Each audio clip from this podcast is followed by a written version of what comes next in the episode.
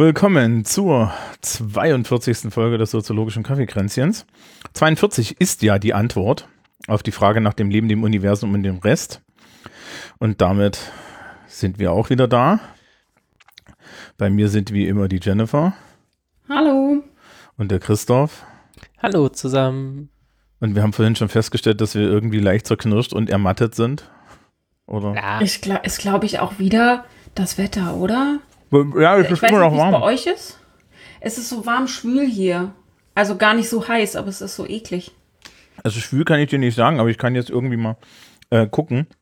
Ich habe ja, ich habe ja so, so, so, so, so Home, Home-Zeug.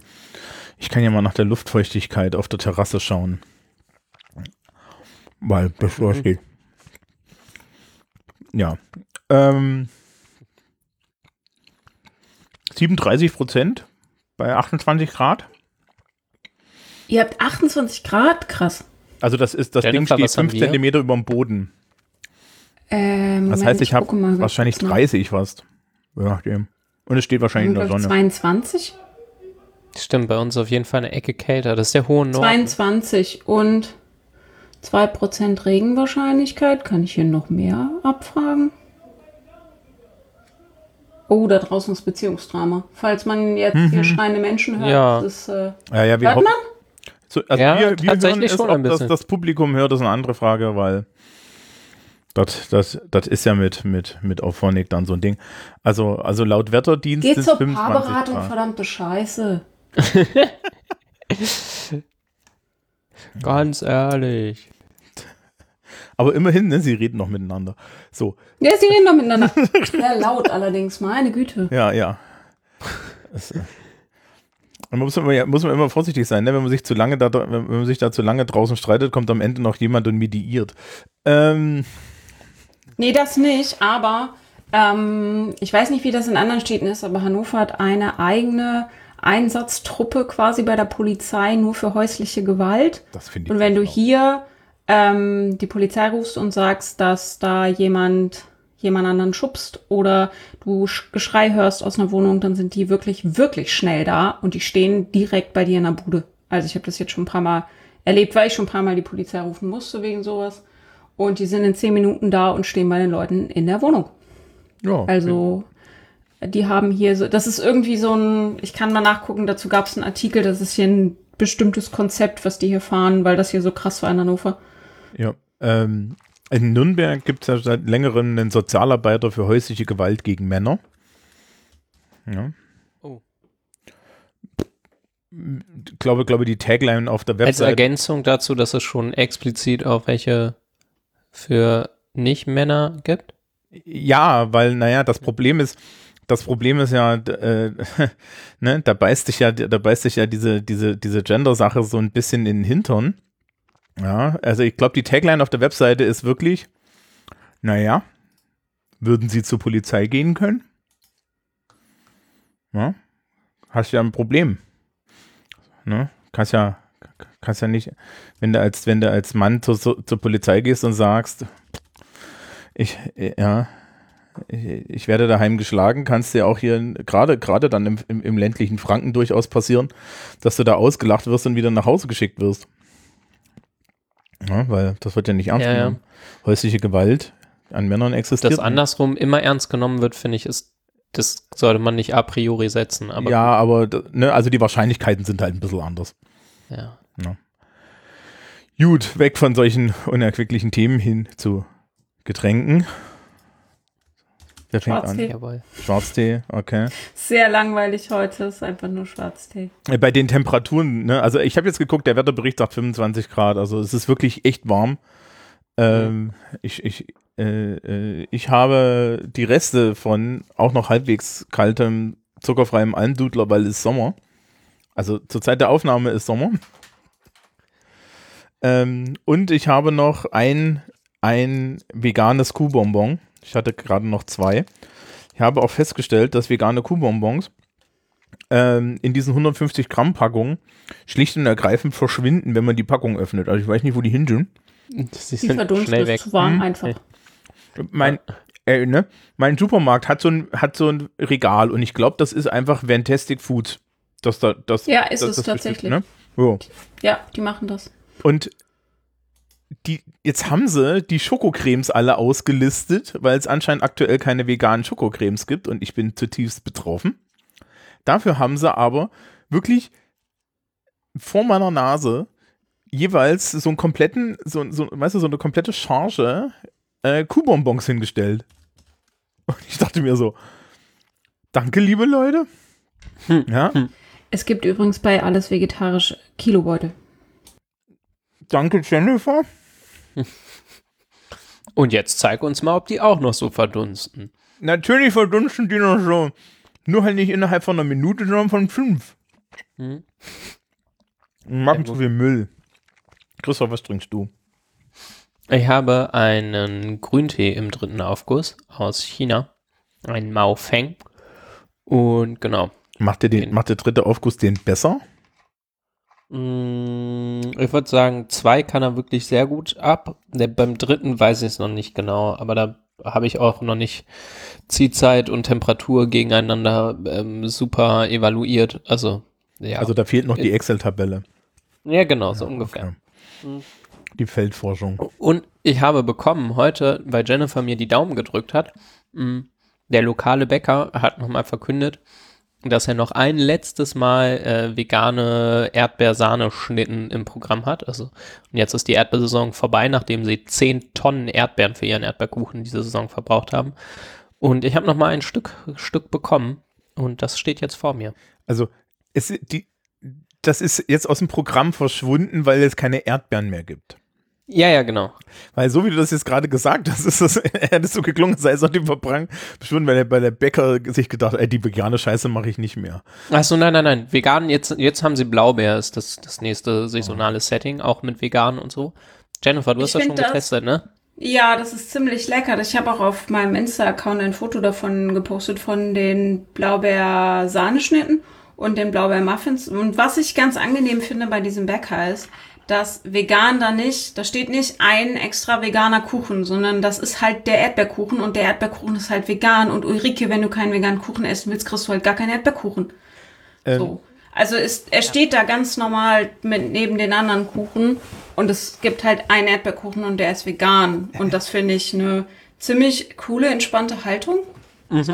Kann mir kurz jemand erklären, Ja. was, wo, wie, wie, wie dieses Phänomen funktioniert, dass nicht vegane Menschen, ja, ich meine, das gibt es sogar mit vegetarisch, was mich noch mehr erstaunt, ähm, Stantepede sich weigern, vegane Sachen zu essen?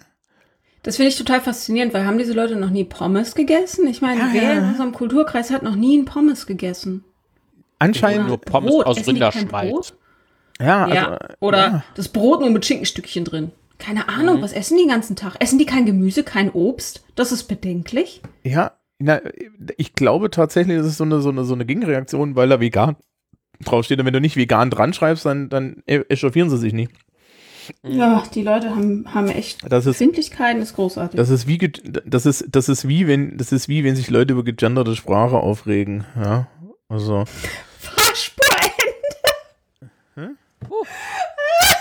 Entschuldigung, ich habe mich so amüsiert.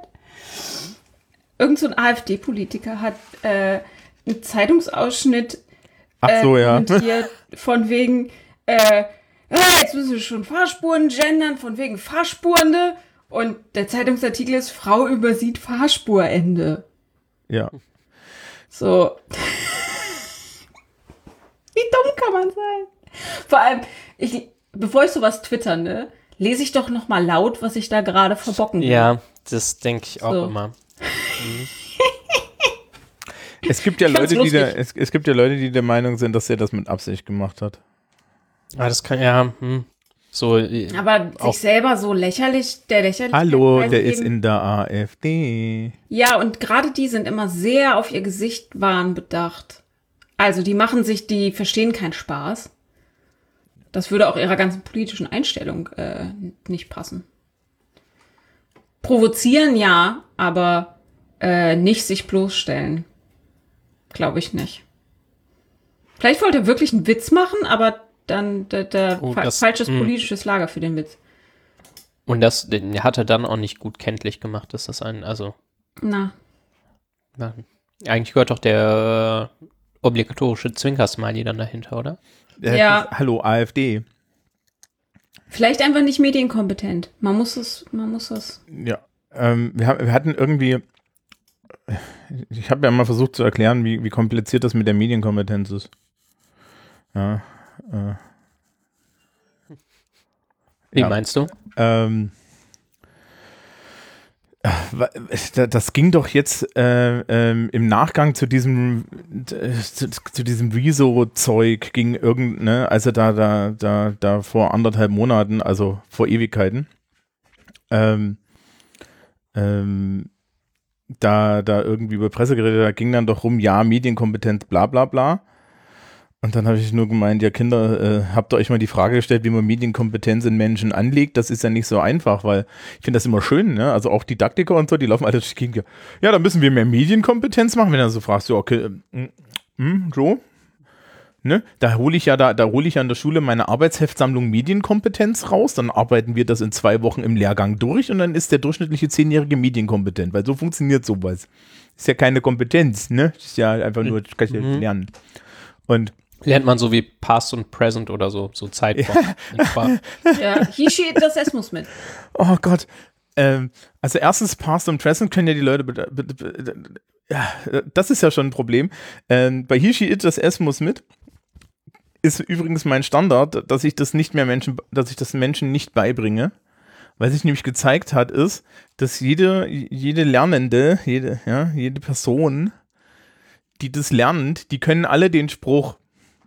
Weißt du, was sie nicht können? Das scheiß S hinten dran machen. Und Ja? wisst ihr, was wirklich gemein ist? Muttersprachler hängen das S gar nicht dran. Ich wollte gerade sagen, so, wenn du dann richtig, ja, genau. Nö, das kommt drauf an. Also, Also ma ma manche, ne? Also, Ja, manche schon, aber es ist einfach, also es fällt niemandem auf. ja, ach, das ist also wirklich, das, das, das ist nicht das Problem, aber die machen das auch, machst du auch automatisch, machst ja im Deutschen, hängst ja auch noch diese ganzen Sachen hinten dran. Finde ich immer ganz lustig. Ja, ähm, ich muss, ich muss ja hin und wieder mal so auf Twitter den, den Spracherklärer spielen. Und dann gab es letztens auch wieder die, die, die erstaunte Erkenntnis, dass das Deutsche genauso, fast genauso viele Fälle wie das Lateinische hat, nur dass sie woanders sind. ja, oder? Also, Mhm. ja, Englisch hat auch Fälle. Ja, aber die haben doch keine Artikel, ja, Kinder. Aber Satzstellung. Ähm, aber gut, das ist Aber ja nicht das linguistische Kaffeekränzchen. Ja, äh, dann bewegen wir uns doch mal zum Thema. Besser wird die Du goldene hast ja die Brücke nicht. Erlaubnis in den Kommentaren bekommen, ne? Ähm, Ja, ja, genau. es wurde, es wurde Ja. uns Brück- die zurückgemeldet, dass äh, die goldenen Brücken tatsächlich ähm, gut sind, um nach dem ganzen Vorgeplänkel äh, zum Thema zu kommen. Ja. Und ähm, dementsprechend, die war aber jetzt auch nicht wirklich, also die war nicht mal cringy, ja. Nee, das ist Na, okay. das war einfach zack, zack. Ja, die, ne, die andere Möglichkeit ist, das hatten wir ja auch schon so. Knack. ähm, Mobilität ist das Thema. Das, was ja die Hörerschaft schon seit, weiß ich nicht, zehn Minuten weiß, weil sie in die Überschrift geguckt hat. Ähm, Christoph hat das angeschleppt, ne? Ja, genau. Okay. Ich-? Soll ich jetzt auch noch sagen, wieso, weshalb, warum? Ja, das, das ist das Spiel an der Stelle. Das ist das Spiel, ne? Ich muss sagen, ich weiß es gar nicht mehr so genau. Ich glaube, mir, mir, mir, ist es, mir ist es so erschienen, mir ist es so passiert. Ähm, genau. Ähm, ja, ich hatte, glaube ich, einfach das Gefühl, darüber könnte man noch mal sprechen. Ich weiß nicht, ob aus so einer Erfahrung von, die Leute fahren jetzt doch in Urlaub, obwohl vielleicht Urlaub gar nicht so clever ist und eigentlich machen wir doch alle so ein bisschen, sind wir zu Hause. Naja, Oh, ich, aber was ich man glaub, dann. Ich weiß, wo es angefangen hat. Und wo? ähm, bei, bei deiner Fahrradgeschichte. Ah, das kann sein. Ah, ja, stimmt. Ich habe mir ein neues, ein neues Radl habe ich mir gekauft. Und Das ähm, war quite a story. eine quite story, genau, die müssen wir hier nicht in Gänze ausbreiten. Aber liebe FachhändlerInnen, für was auch immer da draußen, könnt ihr, könnt ihr euren Innungsstolz mal ein bisschen zur Seite packen und nicht ganz so abschätzig auf Leute mit begrenztem Budget und äh, begrenztem Fachwissen runterschauen. Das ist wirklich unerträglich. Ähm, genau, also wenn man bei euch Geld lassen möchte, muss man dafür nicht mit purer Verachtung bestraft werden. Es war, es war ein bisschen ein Kampf, aber jetzt habe ich ein Fahrrad. Ja, vielleicht kommt es daher, das kann wirklich sein. Ja, es ist ganz Ich hätte auch nicht gedacht, dass, ähm, also der Twist war, glaube ich, auch, dass es gar nicht so einfach war, ein Fahrrad zu finden, weil, und dann habe ich auch noch, ich muss mal gucken, ob ich den Artikel wiederfinde. Äh, in Deutschland kann man gerade kaum Fahrräder kaufen und die Manufakturen können nicht produzieren, einfach weil die äh, Leute gerade ultra viele Fahrräder kaufen. Wirklich ultra, Pray tell ultra me. viele Fahrräder. Also ich, ich habe mir ein, ein E-Bike zugelegt und das, tatsächlich das Stereotyp gekauft. Also ich habe ich habe nicht Nerd gekauft, ne? Also so Mhm. zwei, zweieinhalb Monate Recherche über E-Bikes, sondern ich bin in einen halbwegs vertrauensvollen Laden hineingelaufen und habe gesagt, ich hätte da gern was. Und dann haben sie mir was gezeigt und habe ich gesagt, das da. so ähnlich wie ich Hosen kaufe. Ah. Na gut, nee, Hosen kaufe ich eigentlich anders. Ich, ich wollte gerade sagen, hä, das war doch so mit Maßanpassung und Genau, genau, Hosen kaufe ich mit, ich schreibe eine E-Mail an eine Schneiderin. Du, ich brauche mal wieder eine Hose.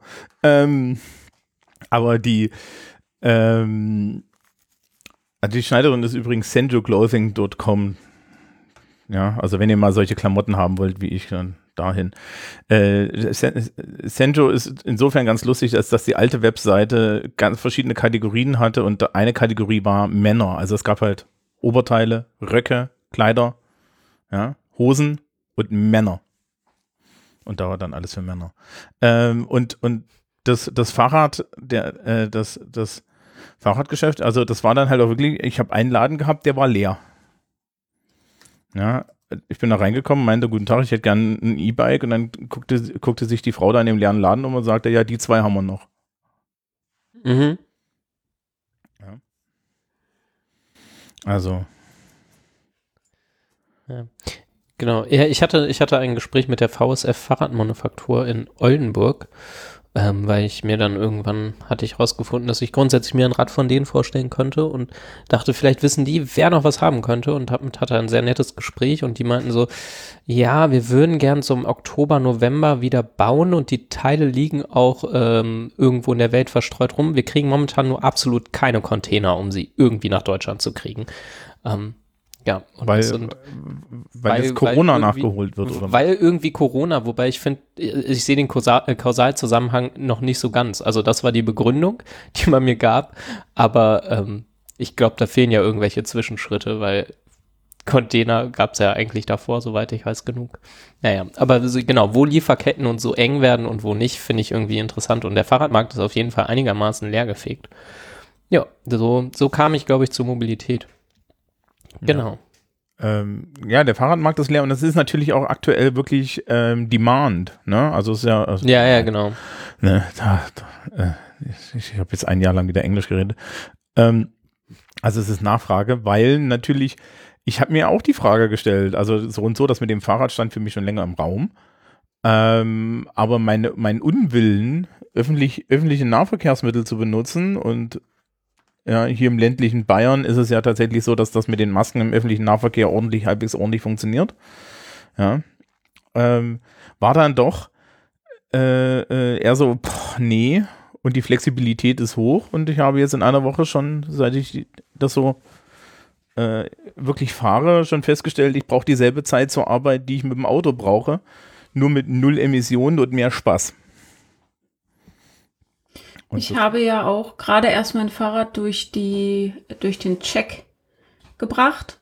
Durch den Äh, lokalen TÜV quasi. Genau, durch meinen äh, Fahrradmechaniker TÜV.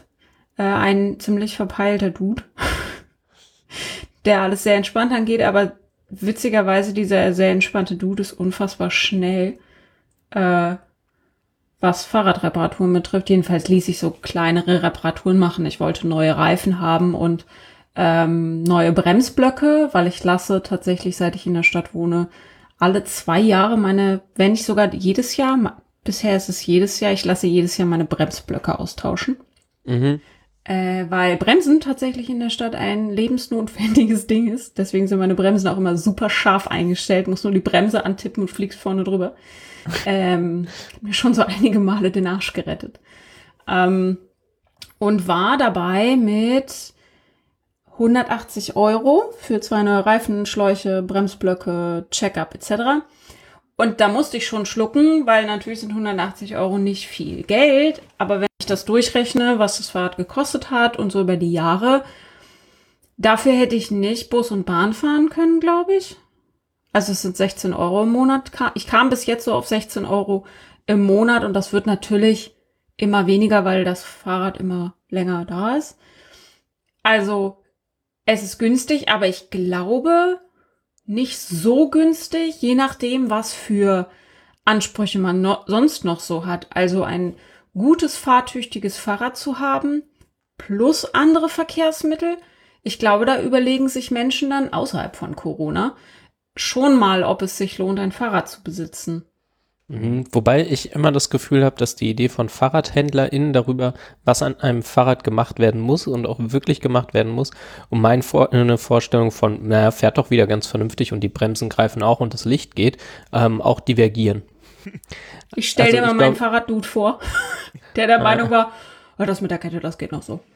Ah, sehr gut. Machen wir nächstes Jahr. Genau. Ähm, ja, na, ich, ich, ich, ich bin ja bei der E-Bike-Fraktion hauptsächlich, weil es hier in Bamberg ähm, zwischen mir und der Innenstadt eine eine Steigung gibt. Also ich habe jetzt mal geguckt, weil weil ja so die die der der Fitness-Tracker ähm, die Höhenmeter mitmisst.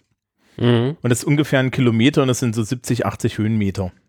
So. Ah, ja, ja. Ja, also vorne mit, Eklig. vorne mit einem engen Stich und dann zieht sie es hinten raus und dann möchtest du so einen Motor haben. Das ist der einzige Grund, warum da, warum ich ein E-Bike habe, weil ich wusste, ich mir ein normales Fahrrad zulege, werde ich damit niemals losfahren, weil ich einfach keinen Bock darauf habe, da wieder hochzufahren ohne Hilfe.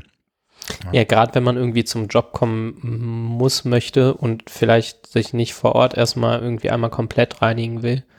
Ähm, ja, zum ja, Glück ist es so, zum Job ist berg, bergab ja, und ah, okay, so. hoch. Ja, gut. Also ja. da, sonst wäre es wär's ein wäre das so komplett gar nicht, ja, wäre das so ein, so ein ja. Dealbreaker gewesen, wo ich gesagt habe, ja, kann ich gar nicht machen. Ja, weil ich kann mich nicht irgendwie stinkend vor die Schülerschaft stellen. Ähm, und äh, ja, ne, also so E-Bikes sind ja in einem preislichen Rahmen aktuell, pff, da muss ich jetzt sehr lange öffentlichen Nahverkehr für fahren. Aber im Vergleich zu dem, was mein Auto kostet, und wenn ich das umrechne zu dem, was mich mein Auto im Monat kostet, ist das immer noch preiswert. Ne? Also das ist jetzt der Vergleich nochmal in die andere Richtung. Ähm, ich glaube, wir sind schon direkt, ohne es zu merken, auf der strukturellen Ebene, nämlich was du gerade sagst, ich kann nicht ungeduscht dann vor den Schülern stehen und den Schülerinnen. Mhm. Daran merkt man, finde ich, wie sehr alles darauf ausgerichtet ist, dass man auf eine ganz bestimmte Art und Weise irgendwo ankommt und was man dort braucht. Also, dass es zum Beispiel mehr Autoparkplätze, es gibt große Autoparkplätze vor allen öffentlichen Einrichtungen oder Parkhäuser oder so. Mhm. Ähm, es gibt, ich habe das Gefühl, Fahrradbügel werden mehr, mhm. aber Fahrradbügel sind immer noch nicht genug, um dem Bedarf gerecht zu werden. Also ich habe das Gefühl, es gibt immer zehn Prozent zu wenig Fahrradbügel, egal wie viel sie aufstellen. Mindestens. Mhm.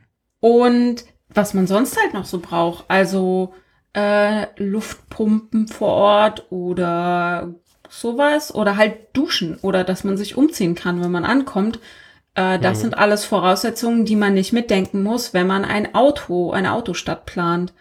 Es gibt genau, weil da auch schon so viel Planung, genau, da wurde ja ganz viel geplant, ne, um, um Auto möglich zu machen. Äh, ich gucke gerade mal, ob ich dieses, diesen Comic-Strip finde. Es gibt so einen Comic-Strip, der ähm, alle Autobereiche in der Stadt äh, auf so einer Straße, so eine Szene, als Abgründe zeichnet. Mhm. Und oh. Straßen sind nichts anderes als Abgründe, weil das ist gefährlich. Und äh, ich finde das ganz beeindruckend, weil wie viel Platz räumen wir wem ein? Also da mhm. ist auch schon wieder ein Gender-Aspekt drin, weil das ist eine relativ häufig genannte Theorie, dass äh, Autostädte Männerstädte sind. Mhm. Weil Frauen in der Stadtplanung da nicht mitgedacht werden. Ich finde generell ist es eine Frage von, von Teilhabe und Partizipation. Ähm, die man da ganz gut sehen kann. Also, Also- weil wer kann sich ähm, in motorisierten Individualverkehr leisten? Ähm, sprich Autos, vielleicht auch E-Bikes ähm, und wer kann das nicht und wer hat damit irgendwie eine, eine Möglichkeit, eben ziemlich un, also verhältnismäßig ungefährlich am, ja, an, an der Fortbewegung partizipieren zu können. Ähm, das, ja, stellt sich da ganz, ganz konkret. Ich hätte gleich noch mal eine Frage, weil wir jetzt ganz schön, äh, wir sind in einem spezifischen Begriff von Mobilität jetzt gerade gelandet, weil wir da von Anfang an eben waren. Ähm, mich würde gleich noch mal interessieren, woran ihr denkt, wenn ihr Mobilität hört. Aber Thomas, du wolltest erst Ja, noch was sagen. Ich, ich wollte noch meinen Senf dazu geben, sozusagen. Ja. Ähm, also Fahrradbügel habe ich bisher in Bamberg nicht wahrgenommen und seitdem ich sie wahrnehmen muss, habe ich festgestellt, die ganze Innenstadt ist voll mhm. und sie sind trotzdem voll. Also es wird genutzt. Also so Jennifer's Mhm. Einstellung mit 10 Prozent. Das Lustige ist aber, unsere Stadt aus historischen Gründen, ne, wir haben eine, eine historische äh, Innenstadt, die großflächig verkehrsberuhigt ist, aus architektonischen Gründen Mhm. ist eine absolute Autokatastrophe. Also ähm, es gibt nicht umsonst eine Stadtumgehung und es gibt Teile dieser Stadt, ähm, in die ich mit dem Fahrrad in der Hälfte der Zeit komme oder in derselben Zeit, die ich, für die ich das Auto brauche und das ist so eine Sache, das hängt echt davon ab. Ich meine, ihr habt jetzt natürlich so eine Hannoveraner Erfahrung, ne? Und Hannover ist eine, also wirklich eine, so, eine, so eine absolute Autostadt. Ne? So, so, so gerade die Innenstadt und so. Mhm. Ähm, das ist hier in Bamberg aus historischen Gründen nicht so. Und deswegen sind da Fahrräder so beliebt, weil du echt von, es gibt bestimmte Teile, ja, bestimmte Ortsteile, da komme ich mit dem Auto nur unter Schmerzen hin und es dauert Mhm. ewig und es ist unangenehm und es sind enge Gassen und sonst was. Ja. Und teilweise hast du solche, hast du, hast du Straßen mit 20% Steigung um zwei Ecken herum, wo äh, 10 km/h angeschrieben sind, weil zwischen, zwischen den Autotüren und äh, den Gebäuden sind zwei Meter Platz. Also auf jeder Seite ein Meter oder so. Mhm. Und äh, dann willst du halt auch nicht, ne? Also das ist, ja. ist äh, und, und, und da ändert sich dann halt auch dein Blick. Ja, also ähm, das, das ist schon so eine Sache, ne? Wenn, wenn dann die, die moderne Städte so für Autos gebaut sind, wobei wir ja jetzt schon sehen, dass ähm, viele modernere Städte, in Klammern keine Deutschen, ja, äh, für Fahrräder eben genau jetzt umbauen. Ja. Mhm. Ähm, Oder für, oder für Fußgänger auch, ne? Ich glaube, das ist in Zürich zum Beispiel voll das Ding. Ja, So. und naja, in London zum Beispiel haben sie jetzt angefangen. In Berlin gibt es auf einmal auch ein paar Pop-up-Gradwege. Komischerweise nur in nicht-CDU-regierten Bezirken. Ähm, und ja, deine Frage war, was, was Mobilität ist, oder? Nee, oder was ihr damit verbindet, weil äh, einerseits gibt es natürlich irgendwie so einen Fortbewegungsaspekt, aber man kann ja auch auf andere Gedanken kommen. Naja, wenn ich Mobilität höre und, und, und rede von Soziologie, dann denke ich eigentlich an soziale Mobilität und das ist was ganz Mhm. anderes. Ja. Also soziale Mobilität gibt es einmal die vertikale und die horizontale. die vertikale soziale Mobilität ist Bourdieu, hört euch die Sendung an. Äh, die horizontale ist, äh, wenn, wenn Jennifer und Christoph das Licht sehen und endlich in den Süden kommen. Ja. Ich hätte jetzt auch, also zumindest dadurch, dass wir ja vorher schon kurz darüber gesprochen haben, äh, was Thema dieser Sendung ist, hatte ich mich auch natürlich auf Fortbewegung jeglicher Art und nicht auf soziale Mobilität eingeschlossen. Ähm, ich sehe tatsächlich aber Mobilität selbst auch als, also die Arten der Mobilität und die möglich den Möglichkeitsraum Mobilität als Teil von sozialer Mobilität. Das war jetzt sehr kompliziert ausgedrückt. Also Aber sprich, ihr wisst, was ich da meine. ist ein, da ist ein Status. Da, da Genau, es gibt um Status und der kann sich verändern, wenn sich und auch Mobilität und was Status ist und was nicht, äh, verändert sich, wenn die Gesellschaft sich ändert. In meiner allerersten Vorlesung in Sozialwissenschaften, also nicht die ich gehalten habe, sondern die ich besucht habe, hat die Professorin gesagt, ähm, an unserem Institut hat kein, äh, keiner ein Auto. Und das wird Ihnen jetzt absurd vorkommen, aber wenn Sie eine Weile das hier studiert haben, werden Sie auch kein Auto mehr haben wollen. Und Schön, ja.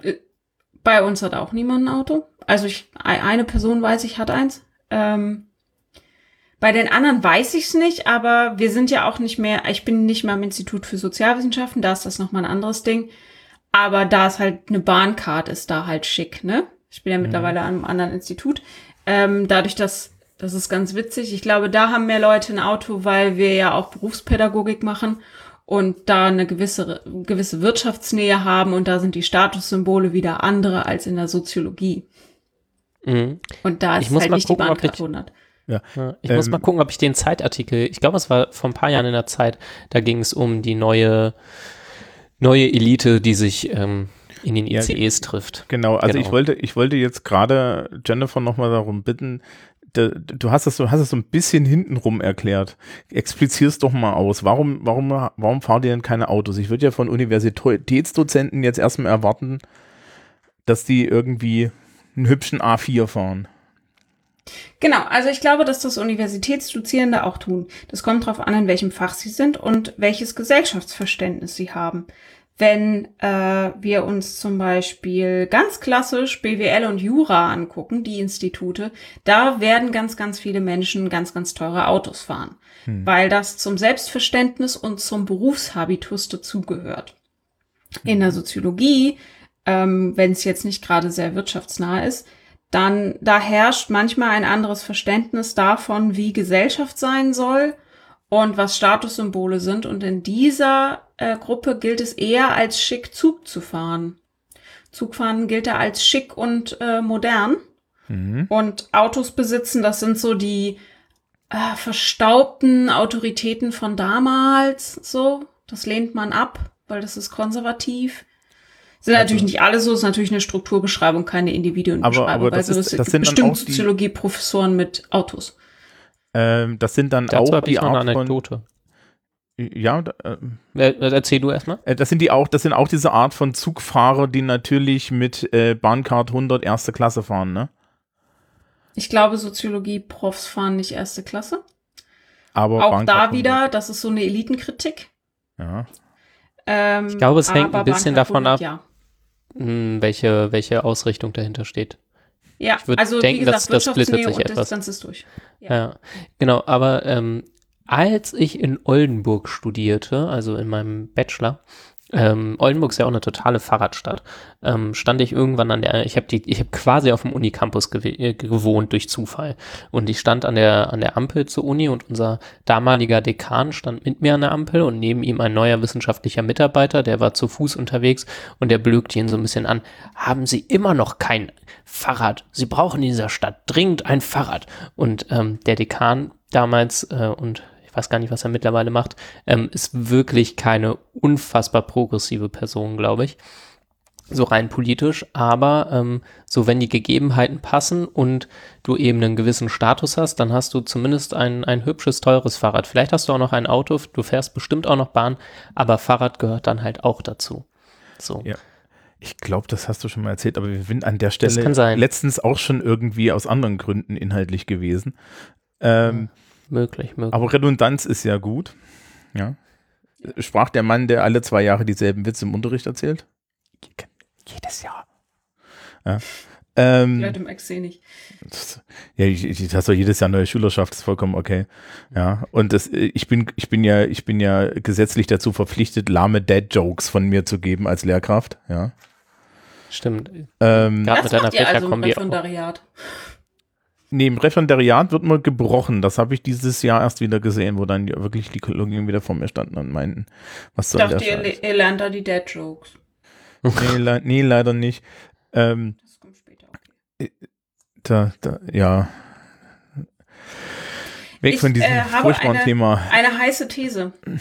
Ich las Uh. vorhin einen äh, Zeitartikel über Homeoffice in Schweizer Skigebieten.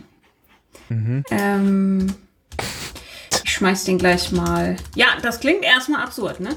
Also, Ja, ja, es schon. ging darum, äh, es ging darum, dass äh, Copy Paste. Jennifer, ich bin nicht mehr ganz frisch heute.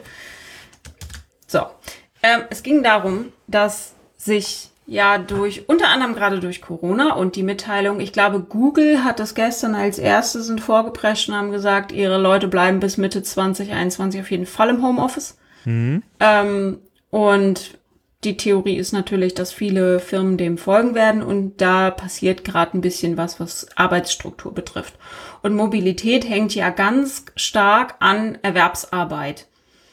Ähm, denn welchen Grund haben Menschen, sich unfreiwillig zu bewegen? Nicht freiwillig. Freizeit etc. nochmal eine andere Nummer. Aber für die Arbeit muss man sich bewegen. Nun las ich diesen Artikel, dass es in der Schweiz äh, schon Angebote gibt von Hotels, die nicht sagen, kommen Sie zu uns zum Urlaub machen, sondern die Homeoffice-Pakete anbieten. Denn da gibt es durch den ganzen Tourismus bereits starke Internetleitungen, eine nette Infrastruktur etc. Die steht halt nur manchmal leer. Und Mhm. den Leuten anzubieten, warum nicht statt auf Bali, ist ein bisschen weit weg, kann man immer schlecht äh, wöchentlich zu Meetings ins Büro fahren, arbeiten in den Alpen. Und ich glaube, also mein Gedanke war da, wenn sowas Schule macht, wird das zum einen Mobilität krass verändern, denn das erfordert ja ganz andere Fortbewegungsmittel und ganz andere Strukturen. Pendeln wir, pendeln wir nicht mehr. Im Homeoffice pendelt man üblicherweise nur vom Küchentisch zum Schreibtisch. Das sind deutlich kürzere Pendelzeiten für die meisten. Und aber auch, ähm, wenn man zum Beispiel also mein erster Gedanke war, wird das die Städte entlasten? Also wird das vielleicht, wenn ganz viele Leute sagen, warum wohne ich eigentlich mitten in der Stadt, wenn ich eh nur mit meinem Arsch auf dem Sofa sitze? Das ist jetzt unnötig. Also dass da vielleicht auch noch mal die Infrastruktur sich nicht mehr so krass auf die Städte konzentriert, sondern sich vielleicht ausbrei ausbreitet klingt doof, aber ihr könnt vielleicht nachvollziehen. Ich sehe das so ein bisschen wie so ein Pilzrhizom, ne?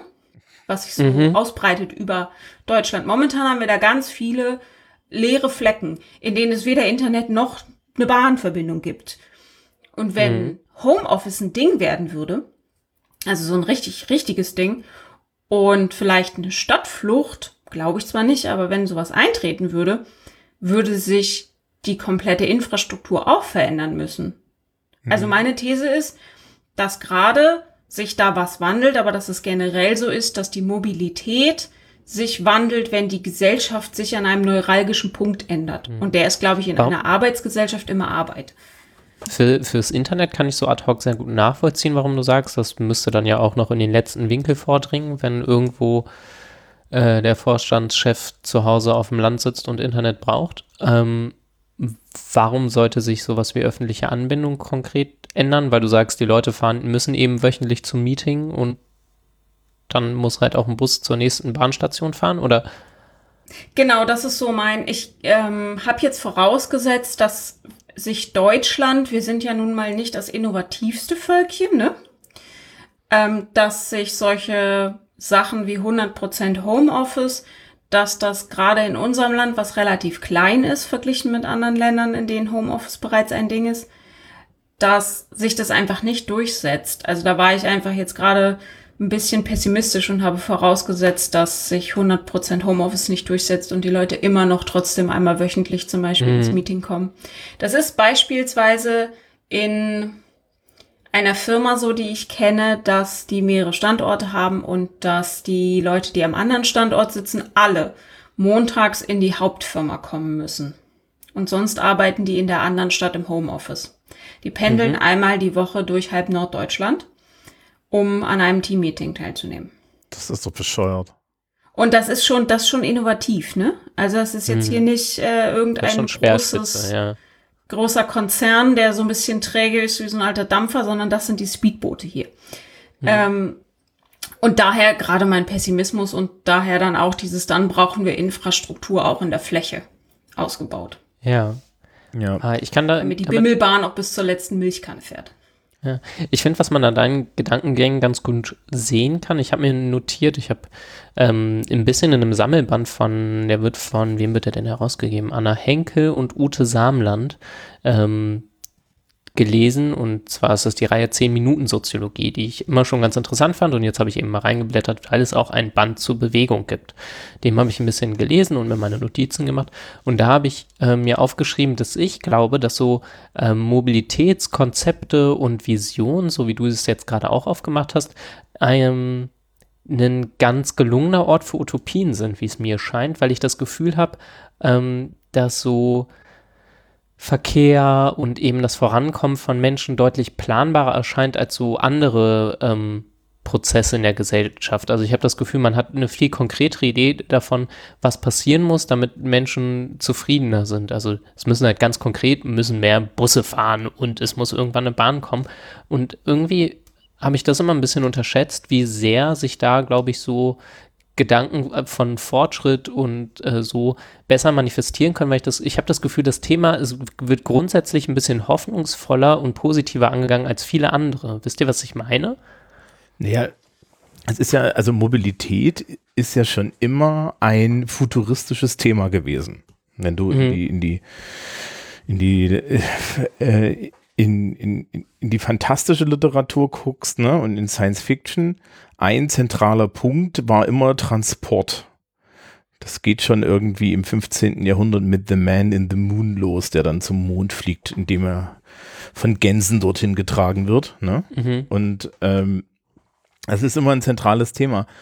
Ähm, ja, also das ist immer, da, da stecken ja auch ganz viele Visionen dran, ne? Also hier so, du hast dann hier dann, dann große amerikanische Elektroautohersteller, die damit hauptsächlich verdienen, dass sie diese Vision jetzt verkaufen.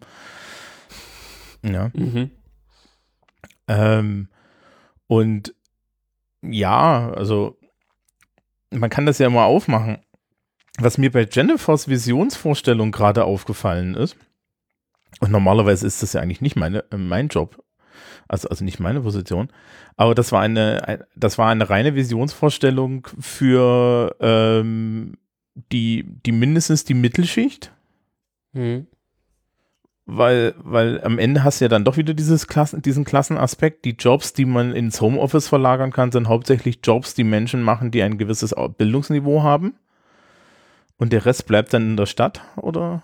Ja, natürlich. Ne? Aber also, ähm, bedenke doch bitte, dass wenn die ganzen Gentrifizierer wegziehen, dass dann in der Stadt degentrifiziert wird. Also das ist der, der, das große Ding, das hängt ja voneinander ab. Die Wohnungsnot in der Stadt würde sich dadurch, äh, würde entlastet. Also, Und, also, also ich glaube schon, dass es, ja, vermutlich denkt man es dann, man denkt es von den Leuten, die, die laut sind, die gehört werden und das sind nun mal Menschen mit, mit Geld und so, aber vielleicht kann man gerade, wenn es dann um öffentliche Infrastruktur geht, ähm, und ÖPNV und den ganzen Kram, da kann man ja wirklich mal überlegen, ob das nicht so einen Trickle-Down-Effekt haben könnte. Ne? Also wenn man dafür sorgt, dass irgendwie mehr Busse fahren und mehr Bahnen fahren, damit äh, irgendwelche irgendwelche Schnösel dann doch wieder in ihre in ihr Meeting kommen, so da haben ja, wenn es gut läuft, alle was von. Ähm, das gleiche, wenn wenn die das Glasfaserkabel erstmal ins letzte Dorf gelegt ist, so ähm, dann wäre ja die Hoffnung, dass das auch irgendwie in der Hochbausiedlung ankommt. Wisst ihr so, wie ich meine? Ja. Also da hätte ich wirklich und? die Hoffnung, dass das, ähm, auch wenn, wenn das für Reichere gebaut wird und bereitgestellt wird, trotzdem vielleicht alle davon was haben. Und ähm, die, diese, ja, und die ganzen Jobs, die kann man gar nicht ins Homeoffice verlegen. Die Diskussion hatten wir jetzt mit äh, Covid am Anfang auch noch und nöcher. Jobs, die man nicht in, ins Homeoffice verlegen kann, sind da, wo die Leute wohnen. Das heißt, wenn die, äh, wenn die Mittelschicht aufs Dorf zieht, werden da auch Jobs geschaffen, weil irgendwo müssen die einkaufen, die brauchen Krankenhäuser, die brauchen Arztpraxen und so weiter und so fort. Das heißt, natürlich ähm, würden die Leute immer noch äh, ihre Jobs vor Ort erledigen, aber Menschen, die im Homeoffice arbeiten, haben Bedürfnisse, die sie wohnortnah befriedigen müssen.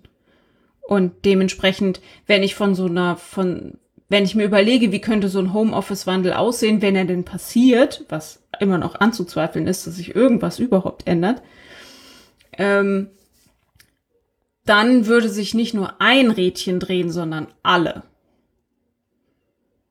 Also dann braucht man, dann braucht man allein schon eine ausgebaute Infrastruktur in Sachen Mobilität, weil die Leute, die arbeiten, die dort arbeiten und die Leute, die dort Dinge hinbringen müssen, müssen ja auch dahin kommen. So, würde Ja, ich sagen. ich, äh, ich habe ja. Ich sehe das immer noch skeptisch, ne? Das war jetzt, ich glaube Ja, ja. nicht, dass das passiert, sondern dieser Zeitartikel, dass es so die ersten Angebote gibt, daran dachte ich dann lang, was wäre, wenn das passieren würde. Ich halte Deutschland Mhm. immer noch für eine unglaublich träge Masse. Mhm. Ähm, und solange man den Leuten mit Geld und Einfluss nicht ganz genau klar machen kann, was sie da jetzt für Vorteile von haben, dreht sich gar nichts. also Meine Meinung. ich, ich wollte ich, ich wollte eigentlich nur den, ich, ich wollte tatsächlich an der Stelle nur den Hinweis machen, ne? Also ich bin jetzt nicht der, Mhm. der, der, äh, äh, derjenige, der sich da jetzt unbedingt hinstellen möchte und sagen möchte, das ist ja so, so furchtbar ungerecht. Ähm, aber man muss es halt immer ein bisschen mit, man muss es halt immer ein bisschen mitdenken, denke ich mir. Was ähm, ich glaube, die, der Strukturwandel ist wie immer langsamer, als man sich das wünscht. Also das war, wo habe ich denn auch so gelacht? Ach so, genau. Äh, vor der, vor der, äh, das ist vergleichbar. Äh, äh, vor, vor der ganzen Corona-Krise gab es schon, oder als das anfing, gab es schon so energetischen Text in der, im Spiegel darüber, dass das ja jetzt die größte Fortbildungsmaßnahme äh, in den Schulen zum Thema Digitalisierung wird.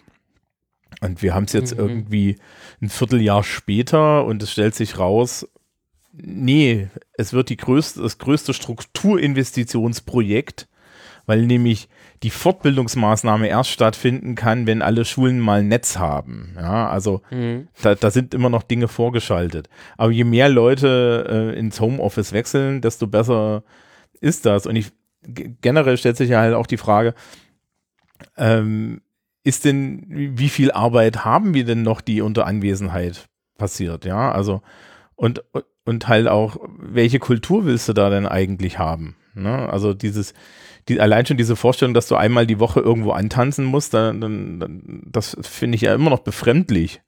Ja, ich fand es jetzt auch befremdlich, dass ich in irgendwelchen großen äh, Lehrerkonferenzen sitzen musste, wo ich mir gedacht habe, also Entschuldigung, das können wir aber jetzt irgendwie per, per Videoschalte machen, da gibt's nix. Mhm. Ja, und die mussten übrigens dann unter Infektionsschutzmaßnahmen in sehr großen Räumen mit sehr schlechter Audioqualität und absolut unlesbaren Beamerbildern gemacht werden, weil dafür sind wir nämlich auch nicht ausgestattet. Aber es, hat sich, es haben sich alle nicht die Blöße gegeben zu sagen, nein, wir setzen uns jetzt nicht mit 60 Leuten maskiert in, ja, äh, in, in eine Turnhalle, sondern äh, machen jetzt hier mal einen Stream an und fertig ist der Lack. Ja, ich glaube, diese Vision, Mhm. Dass, dass man ähm, irgendwie Kommunikation unter Anwesenden im, im Großen und Ganzen ersetzen kann, die scheint es mir schon recht lange zu geben. Also ich habe, äh, wann war es, 2012, habe ich von Ernst Ulrich von Weizsäcker äh, Faktor 4 gelesen, wo er äh, schon in den, weiß gar nicht, wann er das geschrieben hat. 1995 oder so, ähm, wo er darüber schreibt, wie man Wohlstand ähm, vermehren könnte ähm, und gleichzeitig ressourcenschonend irgendwie unterwegs sein kann. Und auch da wird schon ganz viel darüber erzählt, ähm, dass man doch jetzt mit dem Internet und so und wenn das alles kommt, ähm, müssen wir alle nicht mehr so viel fliegen für irgendwelche Business-Meetings, weil dann kann man das alles per Videoschalte machen. Es scheint irgendwas ähm, ja, in Bezug auf Kommunikation unter Anwesenden zu geben, was viele Leute doch unersetzbar finden, weil ansonsten wären wir da schon auch vorher weiter gewesen, weil der Stress, den man auf sich nehmen muss, um Kommunikation unter Anwesenden äh, und also physisch Anwesenden ähm, zu erreichen, der ist ja nicht ganz unbeachtlich. Und unabhängig davon, ob ähm, Leute wie du und ich, äh, die wir hier im Podcast sitzen, das ein bisschen anders sehen, weil wir vielleicht ein bisschen digitaler, moderner unterwegs sind als vielleicht manch andere, ähm, scheint es für viele Leute einen ganz eigenen Reiz zu haben, was ich grundsätzlich auch verstehen kann. Äh, es gibt in der Politik aktuell, kann man das schön sehen, warum das immer noch wichtig ist. Ja, wir hatten ja jetzt irgendwie auch EU-Gipfel und so Spaß. Und man muss dann mal ganz klar sagen, ähm, größerer Teil der politischen Arbeit passiert halt äh, unter Umständen der persönlich, der, der, persönlichen Konferenz, wo Türen zu sind und wo man Dinge besprechen kann, wo die Öffentlichkeit nicht zuhören darf. Hm. Also ich habe mich öfters schon dazu geäußert, dass diese Ideen der öffentlichen, also gerade wenn es um Vorschläge geht, ne? So öffentliche Ausschüsse. Wo ich nur gesagt habe, Leute, das wollt ihr nicht. Ja. Weil, weil in dem Moment, wo da Sozialkontrolle herrscht, ja, äh, habt ihr keine Kompromissfindung mehr. Mhm. Und solche Sachen sind wichtig. Was natürlich nicht unbedingt wichtig ist, ist die äh, äh, so diese, diese ganzen Meetings, die man heutzutage so ein bisschen als, als, als sinnlose, semi-religiöse Veranstaltung da so hat. Also, ja, ich, ich kann euch ein schönes Beispiel machen. Ich war jetzt letzte oder vorletzte Woche, wir hatten wir einen sogenannten Prüfungsausschuss. Der ist formal wichtig, ne? Weil wir Noten beschließen müssen, besteht aber im Endeffekt darin, dass wir eine Liste durchgehen, die vorbereitet ist. Und in dieser vorbereiteten Liste steht drinne, welche Entscheidung wir treffen. Und am Ende nickt der Prüfungsausschuss einmal. Ja. Mir kann keiner klar machen, warum da, warum da 30 Leute in einem Raum sitzen können. Theoretisch kann man das mit Schriftvorlage machen. Ja, da Mhm. geht ein Zettel rum, da unterschreibt dahinter jeder, das wäre genauso rechtlich sicher. Ja, also solche Sachen sind dann halt zu vermeiden.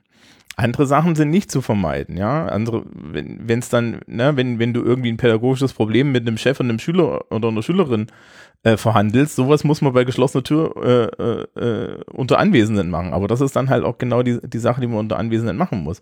Aber ich glaube auch die Frage eigentlich, für was muss ich denn in mein Büro kommen? Was muss ich denn in Anwesenheit klären?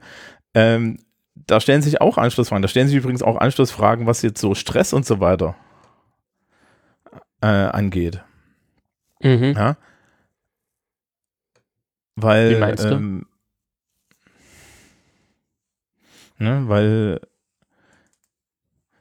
äh, das, das, das ja schon, schon, schon schwieriger ist und weil ich halt auch, also, also ich zum Beispiel, ich finde ja so Menschenmengen auf Dauer dann un, unerträglich und ich finde auch solche Konferenzen unerträglich. Ja. Mhm. Aber gut.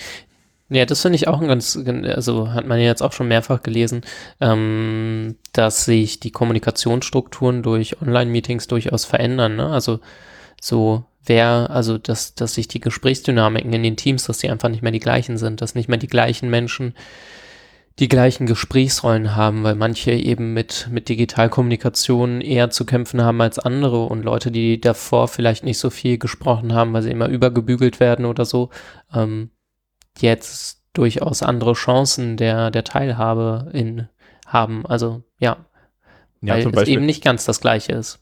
So. ähm, ja, zum Beispiel gibt es ja diese klassischen Sachen, dass äh, äh, über Sprechanteile von Frauen und Männern, ne? Mhm. Und wenn du das halt daraus, äh, wenn, wenn du dann halt ein asynchrones äh, Schriftmedium hast, über, die du, über das du primi- primär gehst, dann, dann nivelliert das das halt raus. Ne? Also teilweise. Ich meinte jetzt gerade so wirk- wirklich hier diese, die, die Online-Konferenzen, die Online-Meetings, da scheint das auch zumindest in Teilen der Fall zu sein. ja, na, weil halt Vielleicht auch weil alte, weite Männer mit, mit, alte, weite Männer mit Technik auch einfach überfordert sind. Ja, und, und weil halt auch keiner, al- also ich weiß nicht, habt ihr schon Videokonferenzen in, in, in signifikanter Länge jetzt machen dürfen? Müssen? Ja, Ich aber nicht mit unendlich vielen Leuten. Semester. Ähm, ja, Jennifer, 90 Minuten Videokonferenz, schlaucht. Ich mache keine 90 Minuten, tatsächlich. Okay, ich, ich mache Also, ich mach 90 Minuten. Ganz, ganz ehrlich, mal an alle PädagogInnen da draußen, ne? Jetzt, jetzt muss ich, den muss ich einmal loswerden. Wer meint, 90 Minuten Unterricht oder Lehre aus dem Analogen in 90 Minuten Unterricht digital zu packen, was macht ihr eigentlich beruflich? So. 90 Minuten Unterricht in Präsenz natürlich. mache ich eigentlich beruflich. Ja, exakt, toll. ähm, Großartig. Du, Da wissen wir ja auch schon, wie gut das funktioniert Äh, oder nicht funktioniert. Das, Ja, ja, ja. Nein, also ich habe natürlich das ganze Semester durch Videokonferenzen gemacht, noch und nöcher. Also von einer Stunde normaler Sitzung zu zwei Stunden Vorstandssitzung, alles dabei. Und ich streame, also Ja, aber das, also Streamen ist, glaube ich, nochmal was anderes. Und das hier ist auch für mich was anderes. Aber ich habe zum Beispiel gemerkt, dass meine Podcast-Erfahrung mir mit diesen ganzen Videokonferenzen sehr geholfen hat, weil ich halt eine gewisse, naja, Entspanntheit dabei habe. Mhm. für mich fühlt sich das tatsächlich alles gleich an.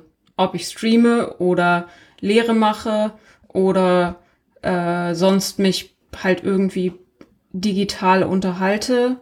Also synchron natürlich, nicht asynchron. Das ist natürlich nochmal was anderes. Also wenn ich alleine Podcast, wenn ich Firlefanz aufnehme, fühlt sich das natürlich anders an. Aber ob ich jetzt hier mit euch podcaste oder in einer Videokonferenz sitze, ist für mich nicht groß unterschiedlich. Spannend. Ja, ne, Ich glaube, für mich ist es unterschiedlich, weil die, weil die Menschen, mit denen ich zu tun habe, einfach so unterschiedlich sind. Also, und das, was geredet wird, sich einfach so unterscheidet. Aber ähm, ja. Nee, also die, die Erfahrung halt mit, mit, die es jetzt so anscheinend gibt mit diesen ganzen Gruppenkonferenzen ist, also mit diesen ganzen Online-Konferenzen ist, dass man sie halt auch so im Zwei-Stunden-Rahmen haben möchte, weil viele Leute die Asynchronität, also diesen, leichte, diesen leichten Lag, den man hat, Mhm. ne?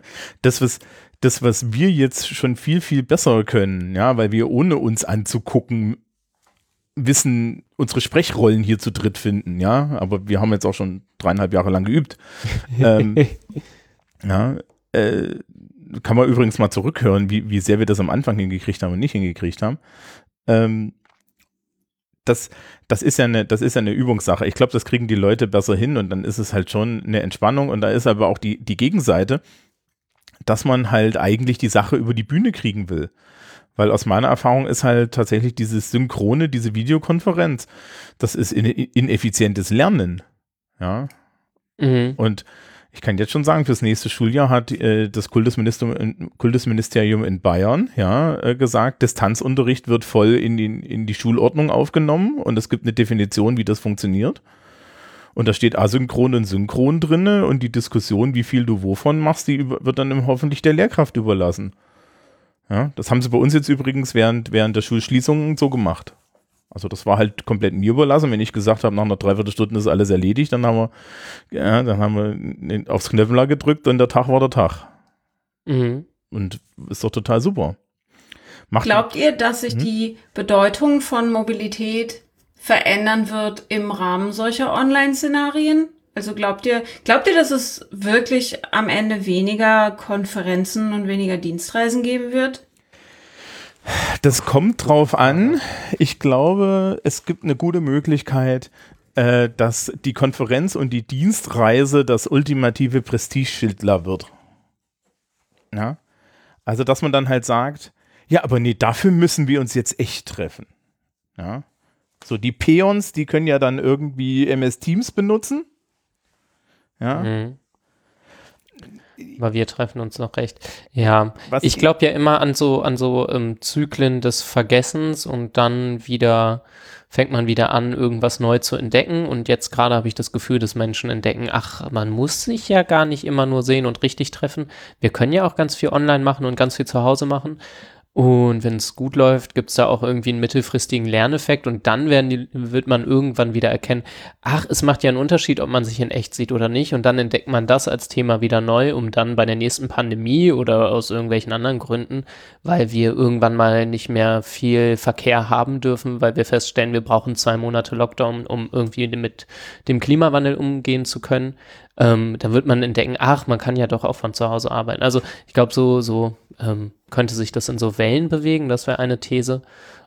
Und die zweite wäre, dass sich natürlich mit, mit ähm, Entstehen der modernen Gesellschaft sowas wie ähm, eine neue Bewegung, eine neue Idee von Zeit auch durchgesetzt hat und äh, ja, die ganze, ganze Gesellschaft ja irgendwie in Bewegung überhaupt erstmal gekommen ist. Also vorher war ja alles sehr statisch mm, und ähm, so, so ganze Gesellschaftsstrukturen waren ja irgendwie nicht sonderlich nicht sonderlich beweglich, haben sich nicht so stark geändert über lange Zeit und dann seit dem 18., 19. Jahrhundert geht das ja alles viel, viel schneller und von daher müsste man da vermutlich sagen, dass, dass sich auf jeden Fall das auch weiter ändern wird. Alles andere wäre irgendwie merkwürdig.